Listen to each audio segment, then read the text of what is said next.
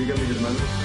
Bienvenidos a este último mensaje de Apocalipsis y gracias a Dios por el privilegio que me da de llegar con ustedes a este punto. Y les pido a mis hermanos que abran sus Biblias en Apocalipsis capítulo 22 y vamos a estar leyendo desde el versículo 6 hasta el final, el versículo 21.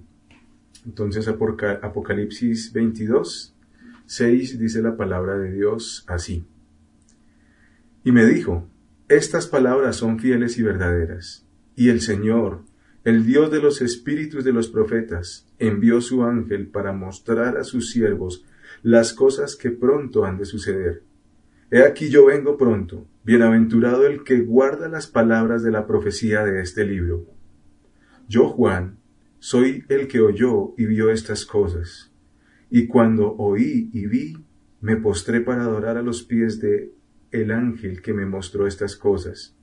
Y me dijo, No hagas esto, yo soy consiervo tuyo y de tus hermanos los profetas, y de los que guardan las palabras de este libro. Adora a Dios. También me dijo, No selles las palabras de la profecía de este libro, porque el tiempo está cerca. Que el injusto siga haciendo injusticias que el impuro siga siendo impuro, que el justo siga practicando la justicia y que el santo siga guardándose santo. He aquí yo vengo pronto y mi recompensa está conmigo para recompensar a cada uno según sea su obra. Yo soy el alfa y la omega, el primero y el último, el principio y el fin.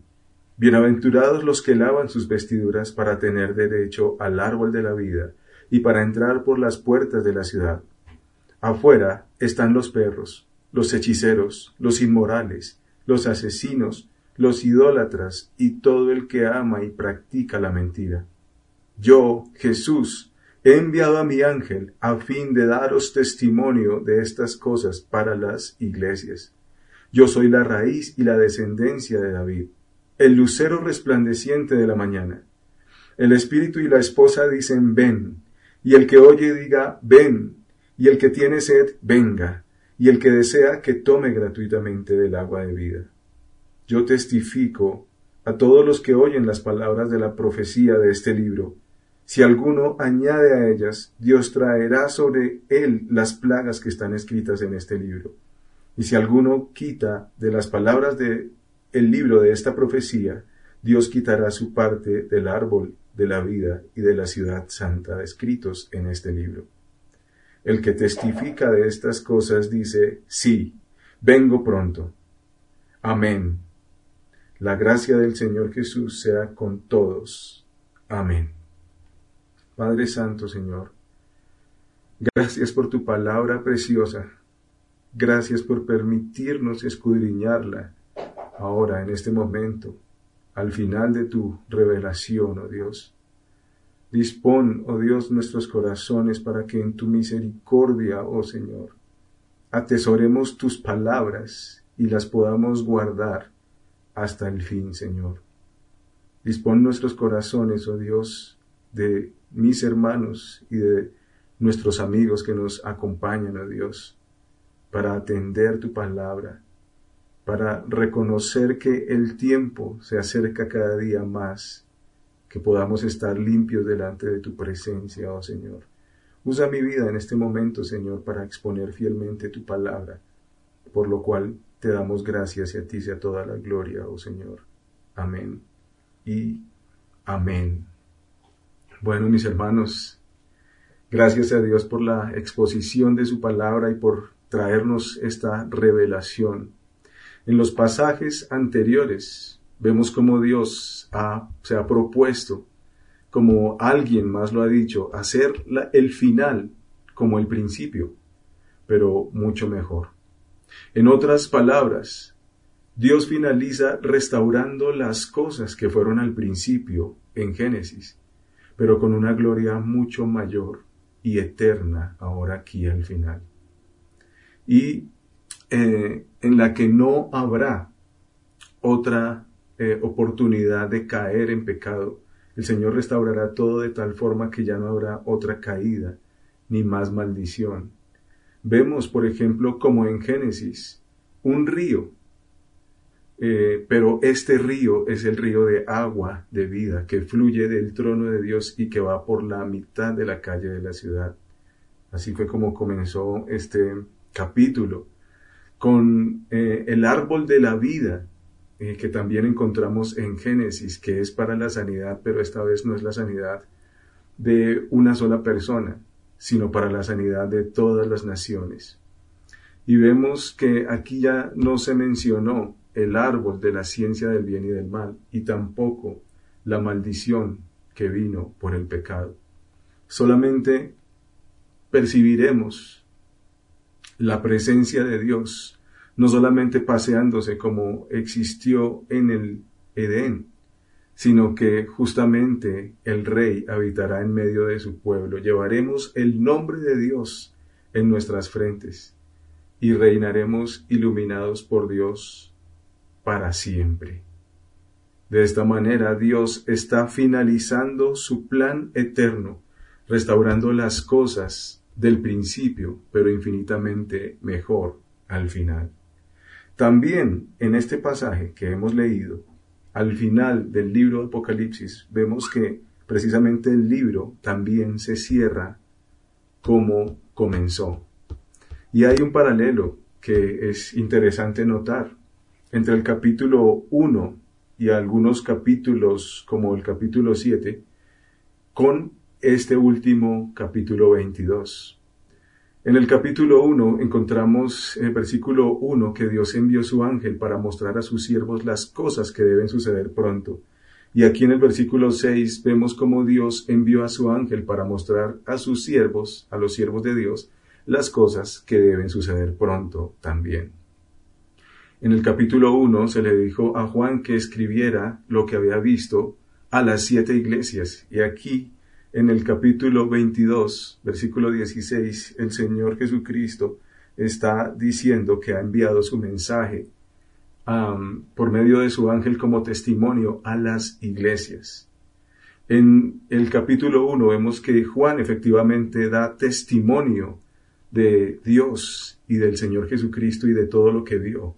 Y aquí en el versículo 8 vemos como Juan dice, yo soy el que oyó y vio estas cosas. En el versículo 8 del capítulo 1, el Señor Jesucristo dice, yo soy el alfa y la omega, el que es, el que era y el que ha de venir, el Todopoderoso. También agrega en el versículo 17, el primero y el último. Y aquí en el versículo 13 el Señor Jesucristo dice algo similar, yo soy el alfa y la omega, el primero y el último.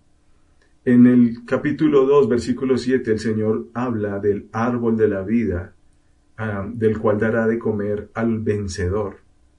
Y también en 7.14 vemos ah, que hay una multitud rescatada por Dios que han lavado sus vestiduras y las han emblanquecido en la sangre del cordero.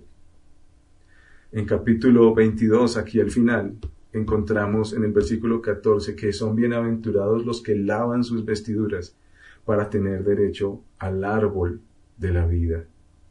en el capítulo 1, versículo 7, eh, dice, he aquí viene con las nubes y todo ojo le verá. Y aquí al final encontramos el espíritu y la esposa dicen, ven. Y el que oye diga, ven. Y el Señor Jesucristo dice, sí, vengo pronto. Amén. Ven, Señor Jesús. Y hay un paralelo más de donde viene la exhortación para ustedes, mis hermanos, en, este, en esta mañana y es en 1.3, capítulo 1, versículo 3, donde dice, bienaventurados los que guardan las palabras de la profecía, porque el tiempo está cerca. La misma idea está en el versículo 7, donde dice, he aquí, yo vengo pronto. Bienaventurado el que guarda las palabras de la profecía de este libro. Por lo tanto, mi mensaje para ustedes y mi oración, mis hermanos, es que perseveremos en guardar las palabras de la profecía de este libro. Perseveremos en guardar las palabras de la profecía de este libro. Y abordaremos esta parte final en tres partes, viendo precisamente la necesidad de guardar las palabras de la profecía de este libro porque esta profecía es la cumbre de las profecías, del versículo 6 al versículo 9.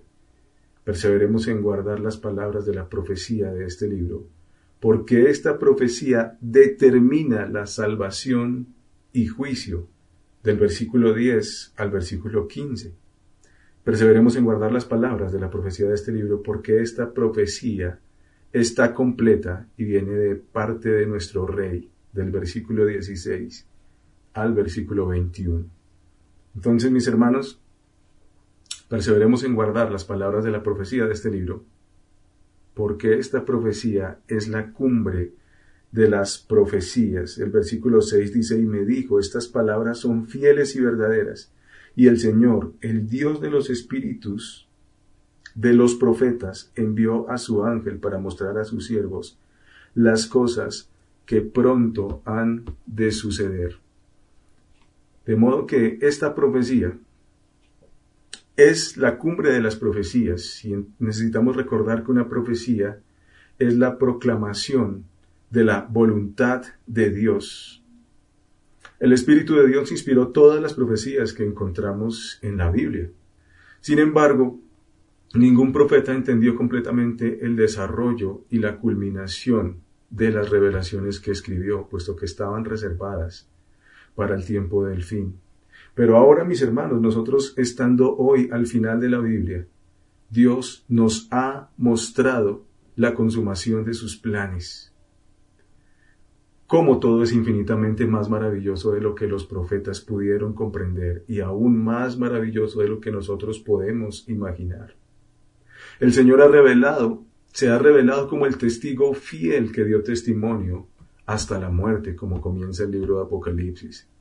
Pero Él no solamente se quedó en la muerte, sino que venció la muerte y resucitó como el único que da vida a todos los hombres, a todos los que creen en Él, inaugurando su reino y también iniciando los tiempos del fin o los últimos tiempos constituyéndose como Rey de Reyes, el soberano de todo lo que existe y que pronto vendrá a destruir y a juzgar definitivamente la maldad y el pecado, manifestando para siempre entonces a sus hijos salvación limpios para siempre de todo pecado, para unirnos a Él, para disfrutar de Él por siempre. De modo que esta profecía es la cumbre es la consumación de todas las profecías. Estas palabras son fieles y verdaderas. Esta maravillosa profecía ha sostenido y sostendrá firme y victoriosa a la iglesia de Dios en medio de las peores persecuciones y aflicciones a causa de Cristo. Entonces es muy feliz el que guarde las palabras de esta profecía Precisamente la palabra usada es bienaventurados. Por eso, por guardar las palabras de Dios, seremos bienaventurados. Muy felices si guardamos esta profecía, porque al guardarla, ella nos guardará a nosotros como una novia limpia y fiel para la pronta venida de nuestro Señor Jesucristo. Entonces, el Señor dice, he aquí que vengo pronto, bienaventurado el que guarda las palabras de la profecía de este libro. En el versículo 8 y 9 encontramos otra vez al apóstol Juan, impresionado por el ángel tratando de adorarlo. Y esto nos recuerda precisamente nuestra naturaleza terrenal. Nos recuerda que fácilmente desviamos la adoración del único que verdaderamente la merece. Esto es una razón más para escudriñar con atención las palabras de Dios para conocerlo y adorarlo solamente a Él, guardando sus testimonios. Entonces, mis hermanos, perseveremos en guardar las palabras de la profecía de este libro. Como vimos, esta profecía es la cumbre de todas las profecías, pero también perseveremos en guardar las palabras de la profecía de este libro, porque esta profecía determina salvación y juicio que vamos a ver del versículo 10 al versículo 15 a diferencia de lo que se le dijo al profeta Daniel en el versículo 10. A Daniel se le dijo que sellara las palabras de la profecía que él había recibido porque todavía faltaba un tiempo, el tiempo no se, no se debería o no se habría de revelar completamente para Daniel. Esas palabras estaban selladas. A diferencia de eso, aquí al apóstol Juan se le dice, no selles las palabras de la profecía de este libro porque el tiempo está cerca. A Juan se le dio a entender que pronto todo se cumpliría, como todo se ha venido cumpliendo, cíclicamente por así decirlo, pero también esperamos que el capítulo final llegue muy pronto, está cada vez más cerca, cuando se desate precisamente ya la ira de Dios, cuando se desate y se desenvuelva todo el final que está cada vez más cerca. Entonces ya no habrá lugar para arrepentimiento. El injusto será hallado injusto y el justo será hallado justo. El versículo 11 dice que el injusto siga haciendo injusticias, que el impuro siga siendo impuro, que el justo siga practicando la justicia y que el que es santo siga guardándose santo. Este versículo nos confronta con la verdad y revela la verdad que hay en nuestras vidas ante la revelación de la palabra de Dios. Para el incrédulo, las palabras de Dios agravarán su condenación por despreciar e ignorar la palabra de Dios, la revelación de Jesucristo. Pero para el creyente, la revelación de nuestro Señor Jesucristo reavivará su espíritu y lo llevará a mantener y a purificarse en santidad, en gozo y esperanza eterna. El Señor dice en el versículo 12, He aquí yo vengo pronto y mi recompensa está conmigo para recompensar a cada uno según sea su obra. Yo soy el alfa y la omega, el primero y el último, el principio y el fin el Señor vendrá pronto con su recompensa. Y esta recompensa no solamente debe entenderse en el sentido de algo deseable, como por ejemplo un premio, también debe entenderse en el sentido de algo no deseado, como un castigo. En otras palabras, estamos diciendo que el Señor vendrá con el pago correspondiente a cada uno. Pero no solo será el pago correspondiente, también será el pago definitivo, ya que el Señor es el primero y el último, el principio y el fin. Todas las cosas en la tierra están inseparablemente relacionadas con el Señor Jesucristo. Todo comenzó de acuerdo al poder de su palabra, todo terminará de acuerdo a su voluntad como Él lo diga.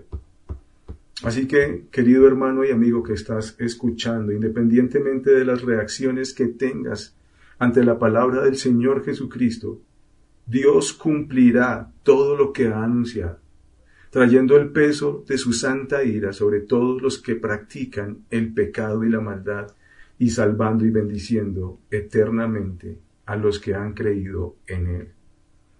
El versículo 14 Dice precisamente por eso, bienaventurados los que lavan sus vestiduras, para tener derecho al árbol de la vida, para entrar por las puertas de la ciudad.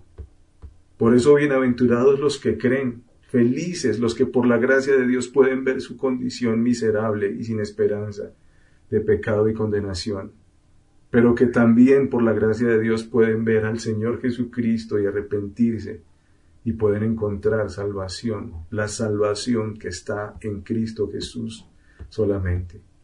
Bienaventurados los que lavan sus almas en la sangre del Señor Jesucristo. Recibirán perdón de Dios y la vida, el árbol de la vida, como lo dice acá, y vivirán para siempre en la presencia de Dios, en la santa ciudad, la cual, como lo vimos, lo llena todo. Pero los que no creen están excluidos de la gloria de Dios. Versículo 15 dice, afuera estarán los perros, los hechiceros, los inmorales, los asesinos, los idólatras, y todo el que ama y practica la mentira.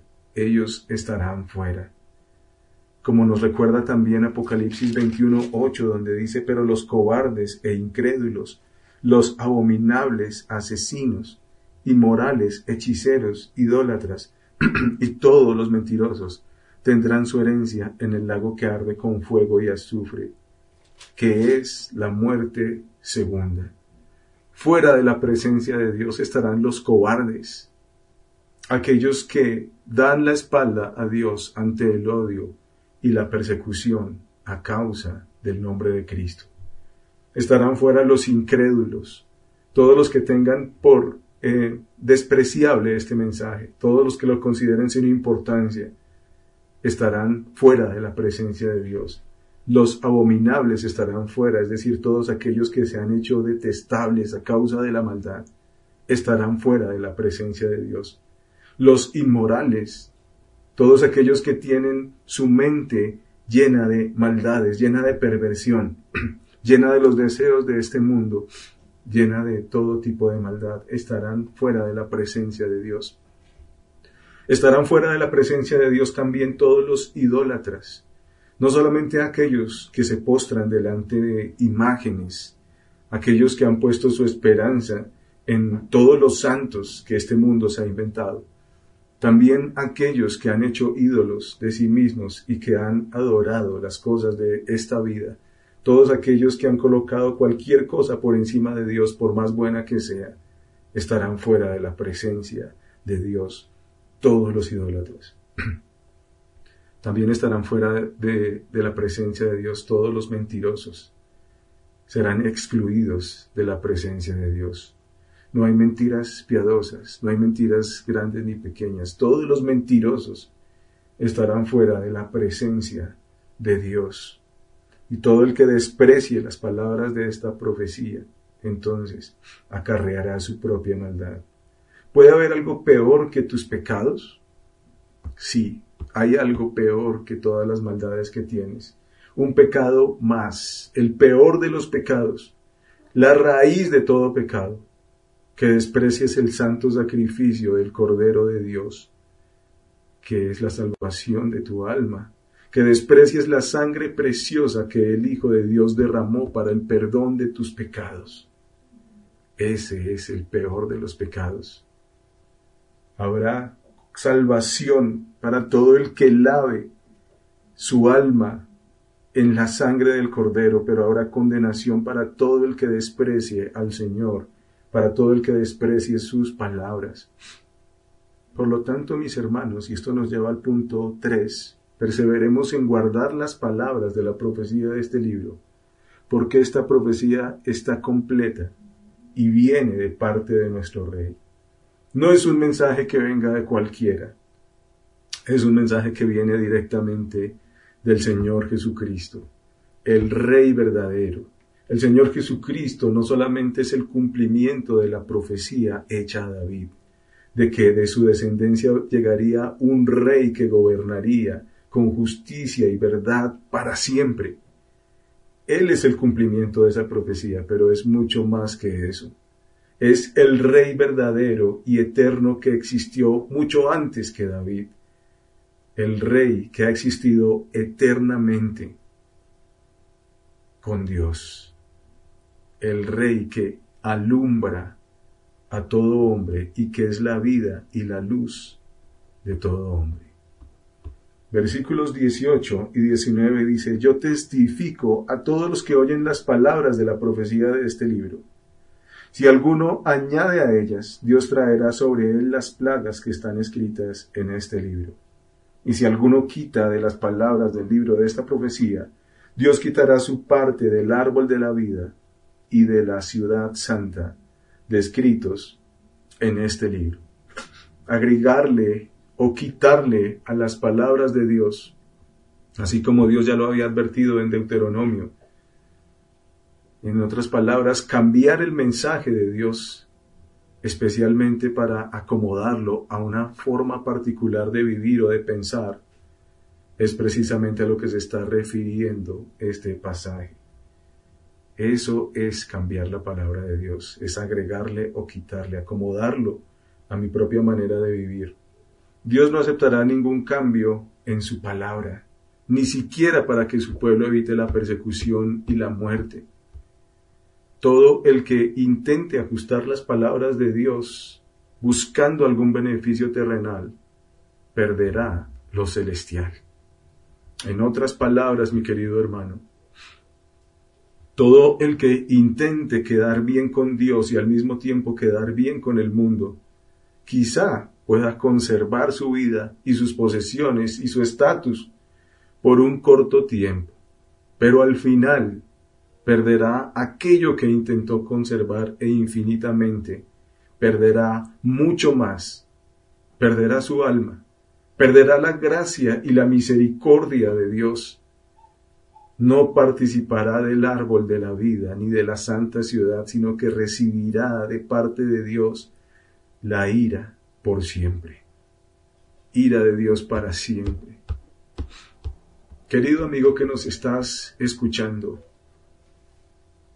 aquí al final de la revelación de Dios, el Señor Jesucristo ya vino como siervo para entregar su vida para que todo aquel que cree no se pierda, sino que tenga vida eterna. El Señor Jesús luego resucitó y prometió que pronto volvería por sus hijos y para juzgar a todos sus enemigos. Si no has creído este mensaje de salvación, tu muerte o la segunda venida del Señor Jesucristo será tu condenación eterna. Pero hoy estás escuchando este mensaje para que te arrepientas de tus pecados, para que laves tu alma, para que laves tu vida en la sangre de Jesús, el Hijo de Dios, el Cordero de Dios que quita el pecado del mundo. El que tiene sed, el que está escuchando este mensaje, el que está cansado, el que ha entendido su miseria, el que tiene sed, venga. Y el que desea que tome gratuitamente del agua de vida. Isaías 55, 6 al 7 dice, Buscad a Jehová mientras puede ser hallado, llamadle en tanto que está cercano, deje el impío su camino, y el hombre inicuo sus pensamientos, y vuélvase a Jehová, el cual tendrá de él misericordia, y al Dios nuestro, que será amplio en perdonar. Querido amigo, ven a Jesús. Atesora las palabras de Jesús. Él es el único que puede salvar tu alma de las miserias de este mundo, de toda la insatisfacción y maldad de este mundo. Solo Cristo te puede salvar. Ven a Jesús, el que tiene sed, venga. Mis queridos hermanos, Recordemos que las palabras de Dios son las únicas fieles y verdaderas, por lo tanto perseveremos en guardar las profecías, en guardar las palabras de la profecía de este libro. Alimentémonos entonces de estas palabras, confiemos en sus promesas, confiemos en todo lo que el Señor ha prometido, que Él pronto regresará. Dios es el único digno de ser adorado. Y precisamente quedamos maravillados ante la, maravilla de su revelación en justicia y salvación. Que nuestra devoción no se pierda en alguno de los mensajeros de Dios, que nuestra devoción no se vaya tras algún ministerio en particular. Adoremos solamente a Dios. Él es el único que ha hecho todas estas maravillas. Vivimos en los últimos tiempos. Recordemos que la resurrección de nuestro Señor Jesucristo dio inicio al tiempo del fin. Entonces, preparémonos y proclamemos, mis hermanos, proclamemos con valor y urgencia el mensaje de salvación. Algunos creerán, otros no, se, no creerán y tampoco se arrepentirán de sus pecados. Pero en todo caso el Señor Jesucristo vendrá y dará el pago correspondiente. Vida eterna a todos los que laven sus almas en la sangre del Cordero. Y muerte y condenación para todos los incrédulos. ¿Te inquietan los disturbios sociales de estos días? No que seamos indiferentes a ellos, sin lugar a dudas no quisiéramos que ocurriera nada de esto, y tampoco es que estemos riéndonos por esto. Pero ten presente, mi querido hermano, que el odio del mundo pronto se concentrará en la iglesia. Y puede ser que conozcamos la persecución de cerca, puede ser que participemos de ella. Y lo único que nos sostendrá firmes en fidelidad y esperanza gloriosa es precisamente guardar las palabras de la profecía de este libro. La esperanza gloriosa de la presencia de Dios en medio de su pueblo. Nada se puede comparar con eso. Preparémonos para la venida de nuestro gran Rey. Perseveremos en guardar las palabras de la profecía de este libro y adorémosle, temblemos ante su palabra y vivamos para honrarla, proclamando la segunda venida del Señor Jesucristo. Aclamemos y anhelemos con el Espíritu de Dios la venida de nuestro gran Rey. El Espíritu y la esposa dicen ven, y el que oye diga ven, y el que tiene sed venga y el que desea que tome gratuitamente del agua de vida. El que testifica de estas cosas, el Señor Jesucristo dice, sí, vengo pronto. Amén. Ven, Señor Jesús. La gracia del Señor Jesús sea con todos. Amén. Que el Señor les bendiga, mis hermanos.